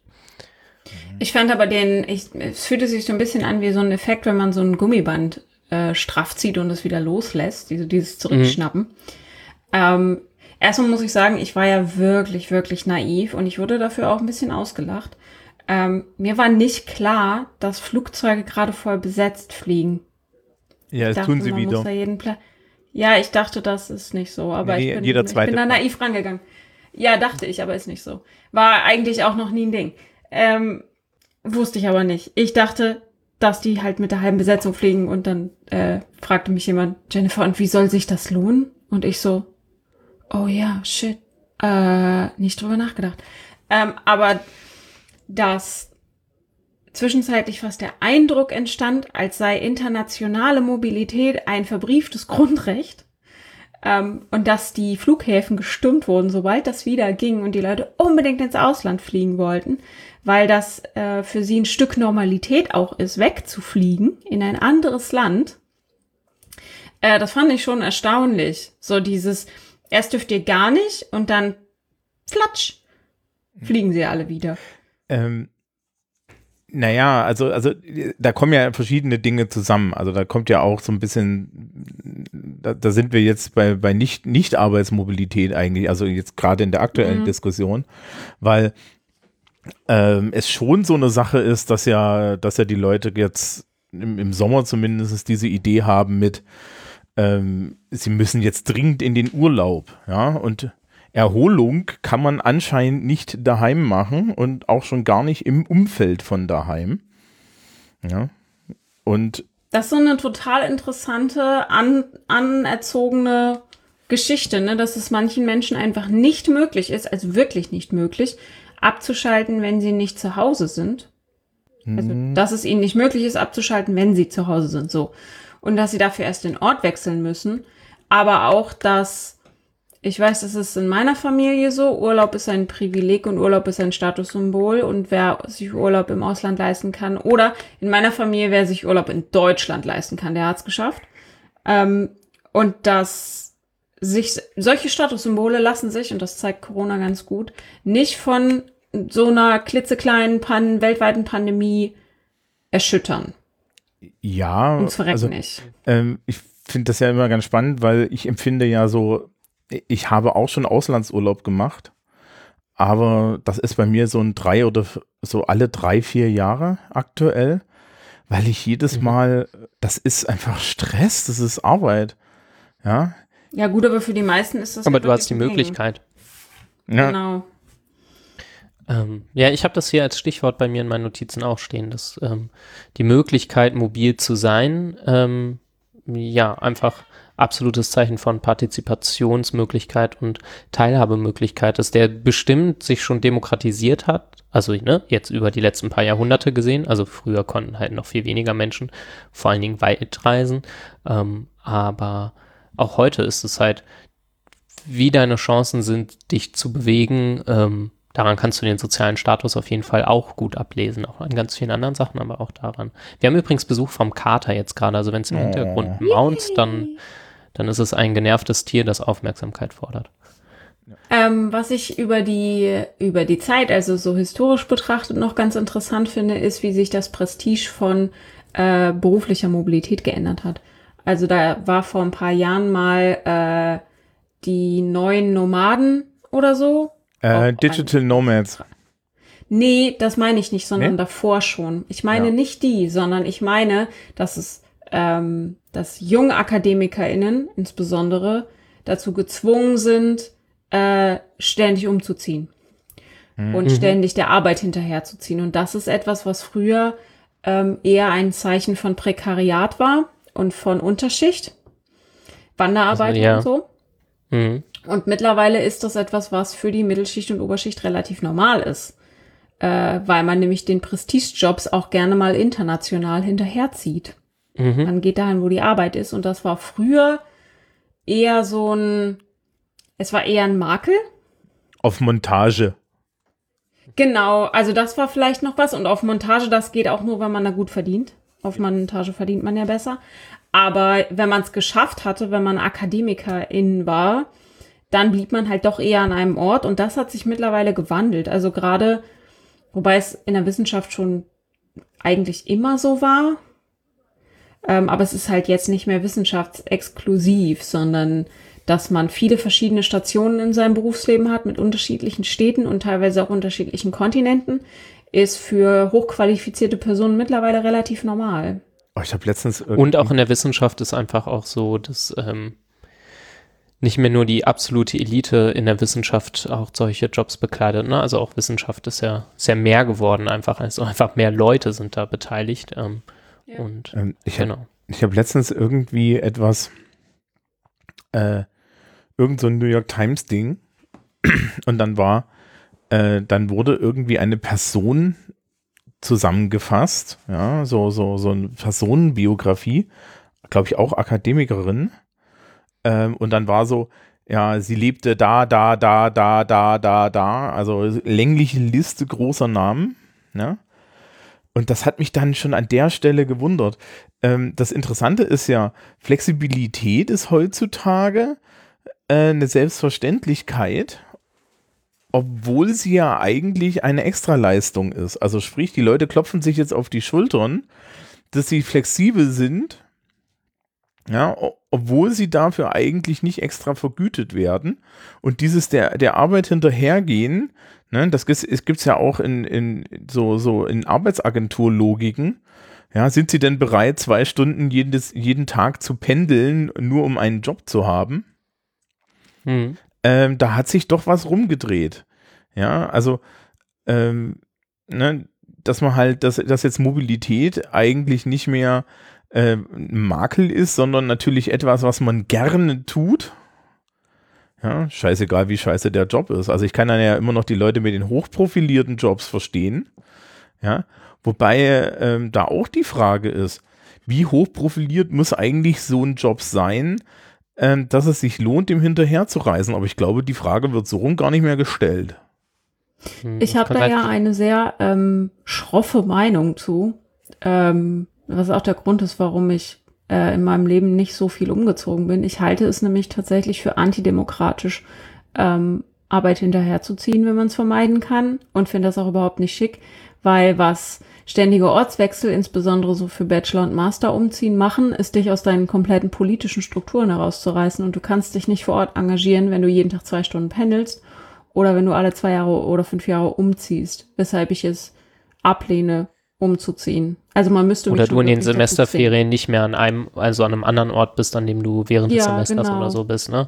Ja, ich habe da ja auch meine meine Das beraubt dich deiner Partizipation. Ja. Also ich kann ich kann ja sagen, ne, ich bin jetzt seit zwölf Jahren hier in Bamberg.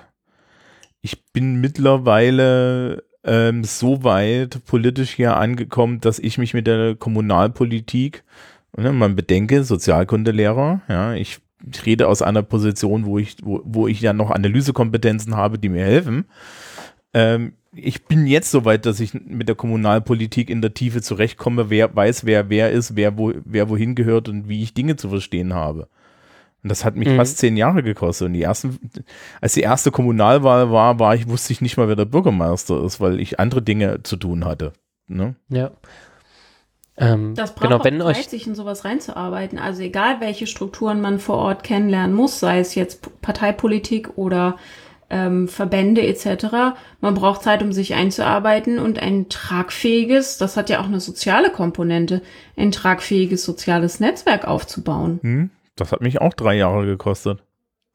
Sowas ja. dauert halt auch. Ja, und da wenn man solche Zelte mal wieder abbricht, das ich glaube nicht, dass das langfristig wünschenswertes Lebensmodell sein kann. Also so wie ich das sehe, ist gerade dieser dieses Bedürfnis nach irgendwie mal was anderes sehen in eine andere Stadt und so und das vielleicht auch international oder zumindest europaweit oder so, ähm, ist das auch immer ein bisschen zeitlich begrenzt. Also ab, ab einem gewissen Lebenspunkt ähm, wünschen sich, glaube ich, viele Leute dann doch auch eine Fixierung auf nur einen Ort. Wenn euch das Ganze interessiert, ähm, ich habe euch den also in, in den Sozialwissenschaften läuft das Ganze als, also der, der ganze Begriff dazu ist Multilokalität, wenn euch das interessiert. Ich habe euch den Wikipedia-Artikel in die Shownotes gepackt.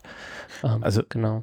Äh, ich kann, ich kann dazu mal sagen, ich habe mal mit dem, mit dem Gedanken gespielt, ähm, ein, ein irgendwie in, es gibt hier eine Stunde, in einer Stunde Entfernung ein sehr hübsches Haus und ähm, das stand auch zum Verkauf und ich hatte mit dem Gedanken gespielt, mir das aus romantischen Gründen zuzulegen und äh, keine Sorge, ja.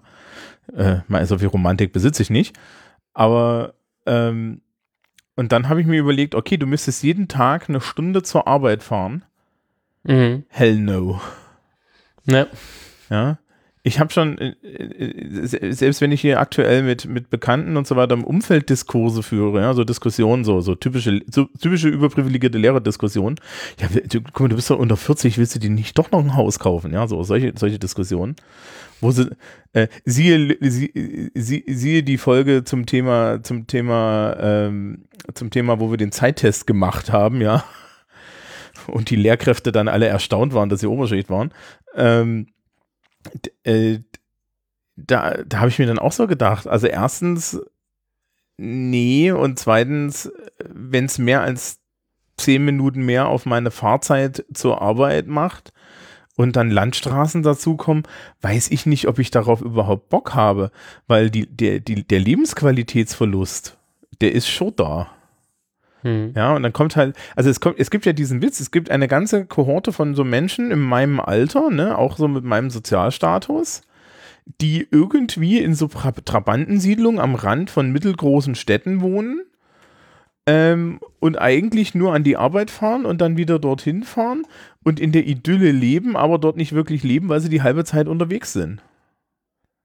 Vor allem, was hast du von der Idylle, wenn du von deinem Arbeitstag noch so viel Zeit ab genau, ne? schneidest. Ne? Also wie viel Zeit bleibt da übrig? Samstag und Sonntag. Und was machst du auf dem Samstag? Einkaufen. Ja, da fährst du, die, da fährst du dieselbe Strecke, nur woanders hin. Genau, um deinen Wocheneinkauf ranzutragen, weil du kannst nicht einfach mal so, so wie ich, ne, also äh, mit meinen dreieinhalb Fußminuten und dann stehe ich an der Eistruhe, ähm, das ist halt nicht drin, sondern du musst planen und so. Und ich glaube, dass vielen, weil sie auch einfach müssen, weil sie äh, aus wirtschaftlichen Gründen dazu gezwungen werden, ähm, ihnen also nicht mehr auf dem Schirm haben, wie viel Zeit, also Mobilität kann halt auch ein ziemlicher Klotz am Bein sein. Hm, das finde ich. Äh, die Erfahrung mache ich jedes Mal, wenn ich in Berlin bin. Also das ist eine Sache, die, die ich jetzt in die, die Erfahrung, die ich in Berlin gemacht habe und eine London-Erfahrung. Und die London-Erfahrung äh, ist insofern ganz spannend, als dass ich ja mit Schülerinnen und Schülern regelmäßig nach London gefahren bin. Sehr lange, mhm. dank Brexit nicht mehr. Ähm, und eine der Sachen, die wir dann immer uns, unseren, den, den, den jungen Leuten gesagt haben, ist, bitte, wenn ihr dann alleine unterwegs seid, schaut euch die Fahrzeiten an. Ihr werdet mhm. in diesen U-Bahnen unheimlich lange sitzen. Das ist in Berlin genau dasselbe, ja. Zehn Minuten, Viertelstunde S-Bahn, U-Bahn-Fahrt ist doch eine kurze Fahrt. Das sind zwei Stationen ja. teilweise, ja.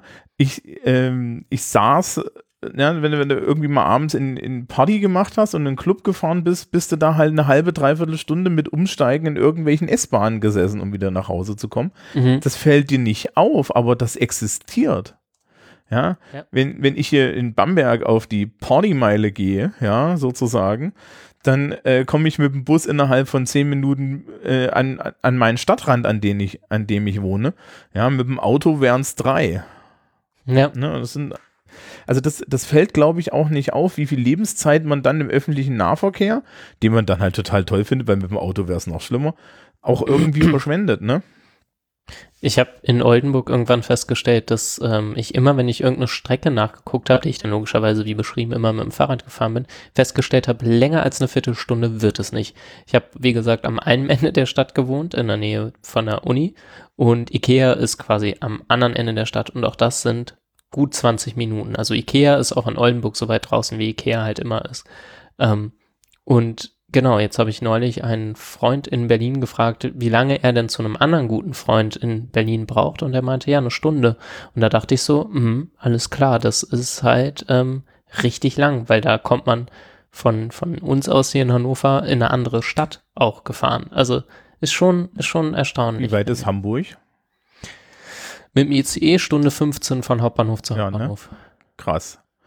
Ähm, ich hatte das Aber ja ne, von Tür zu Tür ist natürlich ein anderer Schnack. Ja, ich, äh, ich, ich hatte das ja vorhin schon gesagt, ich habe jetzt das Fahrrad und fahre mit dem Fahrrad aktuell zur Schule, weil, naja, also jetzt sind Ferien, ähm, also zum Zeitpunkt der Aufnahme sind Ferien. Ähm, und und äh, ich brauche mit dem Fahrrad genauso lange, wie ich mit dem Auto brauche. Mhm. Die Strecke ist schöner Und ich benutze beim Auto tatsächlich eine 70, eine 70er Stadtumgehung. Also sprich, ich fahre mit dem Auto auf eine Straße, die nur für Autos ist und wo man durchgehend 70 fährt. Ja, und Mhm. trotzdem bin ich mit dem Fahrrad genauso schnell und da fahre ich über 20 Ecken und durch die Innenstadt und sonst was. Und das war für mich, ist ja relativ frisch, wirklich so eine augenöffnende Erfahrung, ja, wo ich dann echt gesagt habe, ja, also, und wenn ich mir die Durchschnittsgeschwindigkeiten angucke, die ich fahre, Durchschnittsgeschwindigkeit mit dem Auto ist 30 in der Stadt, Durchschnittsgeschwindigkeit mit dem Fahrrad, wir haben Berge und ich habe ein E-Bike, ist 25 bis 30. Brauche ich die Rechnung nicht machen, warum ich mit dem Fahrrad genauso schnell bin Mhm. ja, oder sogar schneller, weil ich eine bessere Strecke fahren kann. Und das sind, das, das sind ja Dimensionen, die, die bedenkt man nicht mit. Und dann können wir vielleicht auf die soziale Dimension auch, auch noch auch wieder kommen. Das ist im Endeffekt netto auch Zeit, die, die man, wenn man da in irgendwelchen öffentlichen Nahverkehrsmitteln rumlungert und so weiter, die man eben nicht mit seinem Sozialleben tun kann. Also auch, ja, also als wenn es jetzt erstmal wirtschaftlich siehst, so Recharging, ja, also Erholung nach der Arbeit oder so. Ähm, ich, ich hatte, bevor ich das Auto hatte, ähm, bin ich mit dem Bus zu meiner Schule gefahren. Die, die ähm, ÖPNV-Verbindung zu der Schule ist beschissen und du bist eine halbe Stunde mit dem Bus unterwegs. Plus. Ja, weil die ist Mhm. wirklich schlimmer als alles andere. Da muss man, wir haben so, so, so aus den 70ern ein zentraler Omnibusbahnhof. Du fährst mit dem Bus runter, wartest auf einen neuen Bus und fährst mit dem Bus wieder raus. Weil das macht Sinn. Mhm. Und ähm, nee, ich, nei- ich neige ja dann, also, also damals war das noch alles viel, viel schlimmer. Ich neige ja so zu, zu depressiver Verstimmung. Ähm, das hat mich veritabel fertig gemacht. Also das hat mich wirklich, wirklich gesundheitlich fertig gemacht, nach der Arbeit, wo du den ganzen Tag am Quatschen warst, in einen vollen Bus einzusteigen, ja, ja, und dann irgendwie noch da die labernden Menschen zu haben und dann noch durch die Gegend zu laufen und in den nächsten Bus einzusteigen. Das ist halt am Ende auch eine Gesundheitssache, ne? Womit wir Ich wieder glaube, bei meinem Thema der Privilegien waren, wären. Ja. Ne? Also die Frage, wer muss mit Öffis fahren und wer kann oder muss auch nicht. Also will ich dir überhaupt nicht wegnehmen und war da vermutlich auch gut und sinnvoll mit dem Auto fahren zu können. Nur, nur als Ja, Nur als Hinweis, was man, glaube ich, häufig nicht reflektiert. Ich kenne auch einige Menschen mit meinem Bildungsabschluss, die tendenziell ein bisschen älter sind als ich, ähm, die sich einfach sehr ungern im, mit dem ÖPNV ähm, fortbewegen, weil sie dort Menschen sehen, die sie sonst nicht sehen müssen. Um das mal so deutlich zu formulieren. das, Ähm, weil Das sie da mit. Lebensrealitäten konfrontiert werden, die sie sonst ausblenden können und dürfen. aha. Äh, Wo wir, man höre die Folge Unsichtbares Ja. ähm, dazu. können wir doch bestimmt doch verlinken. Ja, mache ich, mache ich. Also, ja, äh, da muss man, da muss man dann halt wirklich äh, sehen, dass man entsprechende Mittel, Mittel hat. Ich meine, also da ist halt auch die Sache, ja, äh, ÖPNV, Carsharing und so weiter, das geht ja, das geht ja alles. Ich meine, äh, ich muss auch ganz ehrlich sagen, ich weiß nicht, warum ich jetzt, warum, warum muss man eigentlich persönlich ein Auto haben? Reicht's Erzählst nicht? du es doch. Nee, hm? Erzähl du es uns doch. Äh, naja, meine Frage, meine Frage war, die ich mir schon länger stelle, ist, äh, wäre, äh, will ich eigentlich tatsächlich, ähm, will ich tatsächlich ein Fahrzeug besitzen oder will ich einen Zugang zu einem Fahrzeug haben? Und dann bin ich schon lang, länger auf die Idee gekommen, ich möchte eigentlich Zugang zu einem Fahrzeug haben. Mhm. Ja, muss, also, also, ja, vor meiner Haustür steht ein Fahrzeug, das mir gehört. Warum? Es reicht vollkommen, dass vor meiner Haustür ein Fahrzeug steht. Hm. Ja, das ist auch an einem gegebenen Arbeitstag eine sehr interessante Sache. Also, ne, wenn ich jetzt irgendwie so einen, so einen typischen Arbeitstag nehme, dann steige ich da früh um sieben ein, fahre das an die Schule, dann steht das dort sechs bis acht Stunden rum. Ja, dann steige ich dort ein und fahre das wieder vor die andere äh, Tür. Ähm, Gesamtfahrzeit maximal eine halbe Stunde. Ja, ökologisch eine absolute Katastrophe, weil der Motor ist nicht mal richtig warm. Mhm. Ähm, ja, so. Und warum muss das jetzt, muss ich das mit meinem Fahrzeug machen? Warum habe ich nicht die Möglichkeit, das mit einem Fahrzeug zu machen? Also die Möglichkeit hätte ich in, äh, die hätte ich in bestimmten Großstädten, aber nur im Innenstadtbereich. Ja, also ich habe noch, ich bin ja, ich bin ja fleißiger der Tag vom Deutschlandfunkhörer, ein Podcast vom Deutschlandfunk eben. Und da wurde vor letzte Woche irgendwann eine Familie aus München, glaube ich, interviewt, die offenbar lange begeisterte AutofahrerInnen waren und dann aber das Auto irgendwie doch abgegeben haben. Und ähm, die wurden da interviewt und aus so einer Perspektive, wenn man noch nie ein Auto besessen hat, so wie das bei mir der Fall ist, wirkt das alles wie eine Diskussion von vor 20 Jahren oder so, aber gut, Lebensrealitäten sind unterschiedlich. Ähm, und der interviewte Familienvater meint da, dass er eigentlich recherchiert hat und in Großstädten ist die Verfügbarkeit von so Carsharing-Geschichten nicht so gut wie so in mittelgroßen Städten wie dein. Also vielleicht ist Bamberg eine Ausnahme, aber er meint eigentlich sind so mittelgroße Städte da noch besser äh, aufgestellt. Also in Laufdistanz. Also ich habe das mal verlinkt. Wenn, euch das interessiert. Nochmal bitte, sorry. Also hier in Laufdistanz von meiner Wohnung steht ein Carsharing-Auto. Ja. Was ich halt gerne hätte, ist, dass das eigen, ja, und zwischendrin stehen 100 normale oder 50 normale. Mhm. Ja, Was ich gern hätte, ist die 50 normalen weg und 50 Carsharing-Autos. Oder 25, Ich hätte weil so gerne- brauchen wir nicht. Ja, ich wollte gerade sagen, das wäre auch mein Vorschlag gewesen. Ja. Ja. Also Was ich ganz spannend finde, was ich hier mittlerweile in Hannover, ähm, also was man wirklich häufig sieht, äh, sind diese, diese Swap-Feeds-Räder. Ich weiß nicht, Jennifer, ob die dir auch schon aufgefallen sind. Doch, ja, weil, also zumindest, äh, nachdem ich wusste, wo, so, wo sie zugehören, ich hatte mich eine kurze Zeit lang gefragt, warum jetzt alle blaue Reifen haben. Also ob, ich habe Ja, es genau. erst für einen Trend gehalten und dachte, warum haben jetzt alle blaue Reifen? Ist das, ist das cool? Aber nachdem ich die Werbung gesehen hatte, wusste ich auch, was es ist. Also es ist Genau, Fahr also- ich brauchte einen Moment. Bike-Sharing. Ja, nee, nicht ganz, nicht ganz Bike-Sharing, mhm. sondern so ein Abo-Modell für Fahrräder. Also du meldest dich da an und kannst zwischen zwei oder, nee, die haben sogar ein E-Bike mittlerweile, äh, kannst zwischen drei Radmodellen wählen und dann bezahlst du eben monatlich, keine Ahnung, um die 20 Euro, glaube ich, und kriegst ähm, von denen eben Fahrrad zur Verfügung gestellt und auch wenn das irgendwelche Maleschen hat, werben sie zumindest damit, dass sie es problemfrei austauschen und ich habe eine Freundin, die das in Anspruch nehmen musste, das ging offenbar auch ziemlich schnell.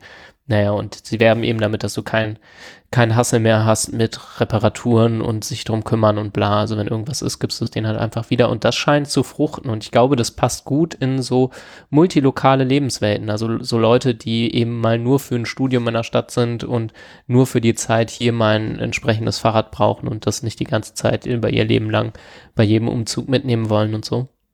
Mhm. Ja, also sowas scheint zu funktionieren. Ähm, weiß nicht, ob es vergleichbar ist. Ja, so Abo-Modelle für Autos habe ich noch nicht in dem Sinne gehört. Ja. Und das wäre ja auch keine Lösung, weil dann würden ja immer noch genauso viele Autos rumstehen.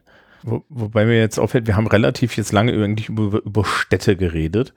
Und ein Ja. großer Diskurs über Mobilität ist ja auch so ein Stadt-Land-Diskurs, wo dann halt gesagt wird, Mhm. ja, und ich meine, ich muss hier nur aus der Stadt rausfahren, ja, Richtung Fränkische Schweiz ähm, und meine Schülerschaft, die da draußen ja teilweise wohnt, befragen. Und dann hast du da halt nochmal ein ganz krasses Bild, weil die sagen halt, ja, also du kannst dann hier irgendwo, ne, ne, äh, da in der, in der Fränkischen Schweiz, in so einem Dorf, da kannst du leben, aber ohne Auto bist du halt am Arsch. Weil Mhm. öffentlicher Nahverkehr, das sind zwei Busse und, und zwar die Schulbusse. Und die nehmen dann die Oma nicht mit. Es gab ja in Thüringen jetzt so ein Modell, dass an den Dörfern teilweise so Bänke aufgebaut wurden. Ja. Und dann stand da so ein Mhm. Dran, das ist die Mitfahrbank. Und da setzt sich dann Oma Erna drauf. Und der nächste nette Mensch, der an ihr vorbeifährt, hält an und lädt Oma Erna mit ein und nimmt sie mit in die nächste Stadt. Ich würde ums Verrecken nicht zu einem Fremden ins Auto steigen. Das kann Ja. ich durchaus verstehen. Mhm. Ja. Also ich weiß nicht, wer sich sowas ausdenkt. Kennt man da jeden? Steigt man nur zu Menschen ein, die man kennt? Ja, Und wahrscheinlich, Wenn aber- sich alle kennen, warum, warum gab es die Bank nicht vorher so? Aber ich Und- steige definitiv nicht und- zu einem Fremden Und ich glaube, sie haben so ein, ich glaube, sie haben so einen Ruf, so einen Rufbus dann auch gehabt, zum Beispiel. Ja. Der dann, Mit sowas bin ich schon gefahren. ja, sowas gibt's ja auch. Ja, Das auch so Sammelruftaxis und so, ne? Gibt's auch. Ja, genau, Ja. das sind bei uns meist große Busse. Also nicht große Busse, sondern so halt so ein VW-Bus oder so. Hm? ähm, die eigentlich zu Taxiunternehmen gehören, aber die irgendwie fremdbeauftragt sind bei uns von der Östra, äh, die dann in so Ecken fahren und die Leute einsammeln, wo dann halt abends kein Bus mehr fährt. Ja. Das sammelt dann die Leute ein. In, Für Was ich- 1,50 oder so. Ja. Was ich von meiner Familie aus Westfalen kenne, ich weiß nicht, ob das da von der AWO organisiert ist, das kann zumindest gut sein, ähm, da ist gerade so für, für ältere Menschen, ähm, machen meist dann andere ältere Menschen, die noch fit sind, ähm, auch so Shuttle-Services, die angeboten werden, ähm, die dann irgendwie, glaube ich, mit Privatautos und kostenfrei irgendwie organisiert werden, ähm, wo genau, wo, wenn man zum Arzt muss oder so, halt man abgeholt wird von anderen Leuten aus dem, aus dem AWO-Verein, die einen dann dahin bringen und vermutlich muss man selbst gar nicht Mitglied sein oder so. Ich musste gerade dran denken, dass irgendwie die, die BVG in Berlin auch mal so ein, so ein, das war natürlich als, als Hipster, als Hipster Partyliner gedacht. Die hatten dann in der Innenstadt auch so ein, so ein Ruftaxi. Ja, und, ähm, und haben es dann aber nicht, haben es dann aber eingestellt, bevor sie es auf die Teile der Stadt ausgeweitet haben, die es wirklich gebraucht hätten, also den Speckgürtel. Ja, weil. Bei uns gab es sowas Ja. inoffiziell. Es gab, du wusstest genau, wen du anrufen musstest. Also die Party-People vom Dorf wussten, wen sie anrufen mussten. Du kommst ja abends immer noch, ich komme ja vom Dorf und abends zum Feiern in die Stadt kommen ist kein Problem, zurück ist ein Problem. Und dann gab es diese Handynummer von diesem einen Taxifahrer, der, wenn seine Schicht, der immer keine Schicht gefahren hat am Wochenende, keine offizielle Schicht, sondern mit seinem Privatauto, den hast du dann angerufen, das war so ein VW-Bus. Und dann hat er abends die ganzen Dorfkinder vor der Disco eingesammelt aus in der Stadt. Und jeder hat ihm fünf Euro in die Hand gedrückt. Und dann ist er aufs Dorf gefahren und so ist er immer gependelt zwischen Dorf und Stadt. Der hat jedes Wochenende Vermögen verdient, indem er die Leute eingesammelt hat. Weil nichts aufs Dorf fuhr und auch die Taxis so, ah ja, na aufs Dorf, ne, ne, ne, super teuer und so. Und er so, ja, gib mir fünf Euro, ich äh, schmeiß die ganze besoffene Bande bei mir in den Bus und fahr sie zurück. Ja. Muss man auch wollen, ne? Ja. Oder äh, ist wirklich, oder halt, ja, die finanziellen Nöte. Ja. So, haben wir noch Themen? Haben wir Ich noch glaube, wir irgendwas sind übrig? ziemlich umfassend durch die Mobilität äh, durch. Ja, also es war auch, es meanderte auch so schön. So. Vor allem, wir waren überall mal. Wir waren überall mal. Ja, es, hat, es ist halt mobil, das Thema. Siehst du, da ist die beschissene goldene Brücke, die ich vor einer Stunde gebraucht hätte. Es ist agil.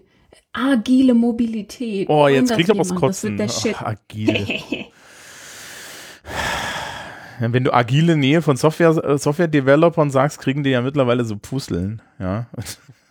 so. Das ist ein interessantes Phänomen. Ich werde das mal ausprobieren. Ich sage agil und gucke, wem in der Umgebung Pusteln wachsen. Dann weiß Nee, ich, nee, nee, nee, du musst das Englisch aussprechen, du musst dann sagen, also das machen wir agile, dann ist wirklich alles zu schwer. Uff. Ich, ich stelle mich heute Abend mal in Rewe und mach das mal.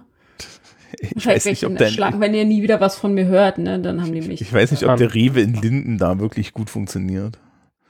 Doch, ich glaube schon. Ja? Habt, Glaub- ihr, habt ihr da genug? glaub, beruflich so, was sind, die Leute ich, hier arbeiten. ziemlich agile. Ah, Ja. okay. Nur privat nicht. okay. Ähm, haben wir eine Aufgabe? Ich glaube, ich, ich, ich, glaub, ich habe eine Aufgabe. Wir machen Kann man jemand in die. Schweiz ziehen, das ausprobieren? Was? Mit dem Fußgänger ge- sein? Nee, mit dem Homeoffice in, in den Alpen. Ich stelle mir das ja eigentlich Äh, ganz geil vor, Luxushotel. so im Nirgendwo zu wohnen. Ja. Na, nee, Jennifer, du magst das gar nicht, glaube ich. Also ich glaube. Doch, solange niemand da ist. Das mag ich ja in der Stadt, dass mir hier niemand auf den Piss geht. Und Dorf wäre nur gut, wenn Dorf halt wirklich leer wäre. Also wenn ich die Einzige in der Scheißhütte bin, dann ist cool. wir, wir, da- wir, das führt uns, am Ende führt uns das wieder zu dem Soziologenschloss zurück, das wir mal haben wollten. Ja, aber auch da bitte brauche ich viel Platz. Ja, du Viel, kriegst, viel du Platz. kriegst einen Turm. Ich krieg, ich krieg meine eigene Hütte in, die sich, in einem Wald, in den sich sonst niemand reintraut. Ja, okay. Was ist da Komm drüben? raus, Das, wenn ich was von euch will. da, was ist da drüben? Das ist der, das ist der vergessene Wald. Äh, geht nur hinein in- mit Hilfe dieses Schutzbuches. Hä? Hä? Das ist, das Bring ist, Kaffee das ist eine Sammeledition Bourdieu und Foucault.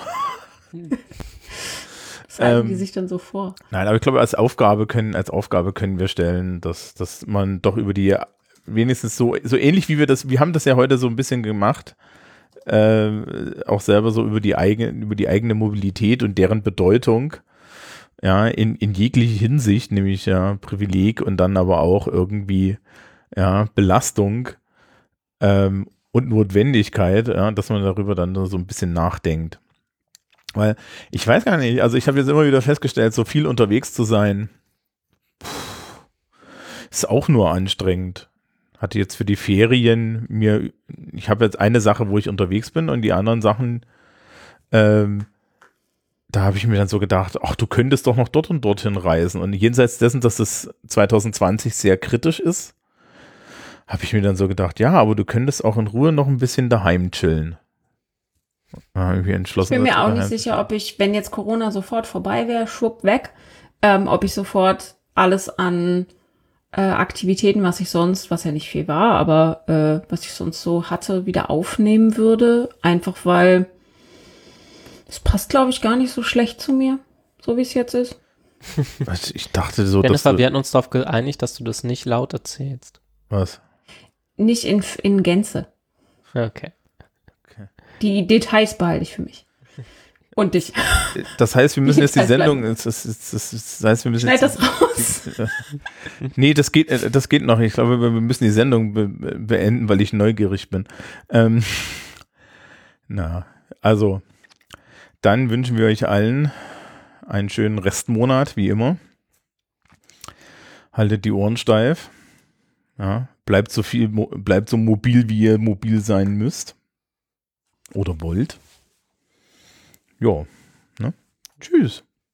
Tschüss. Tschüss.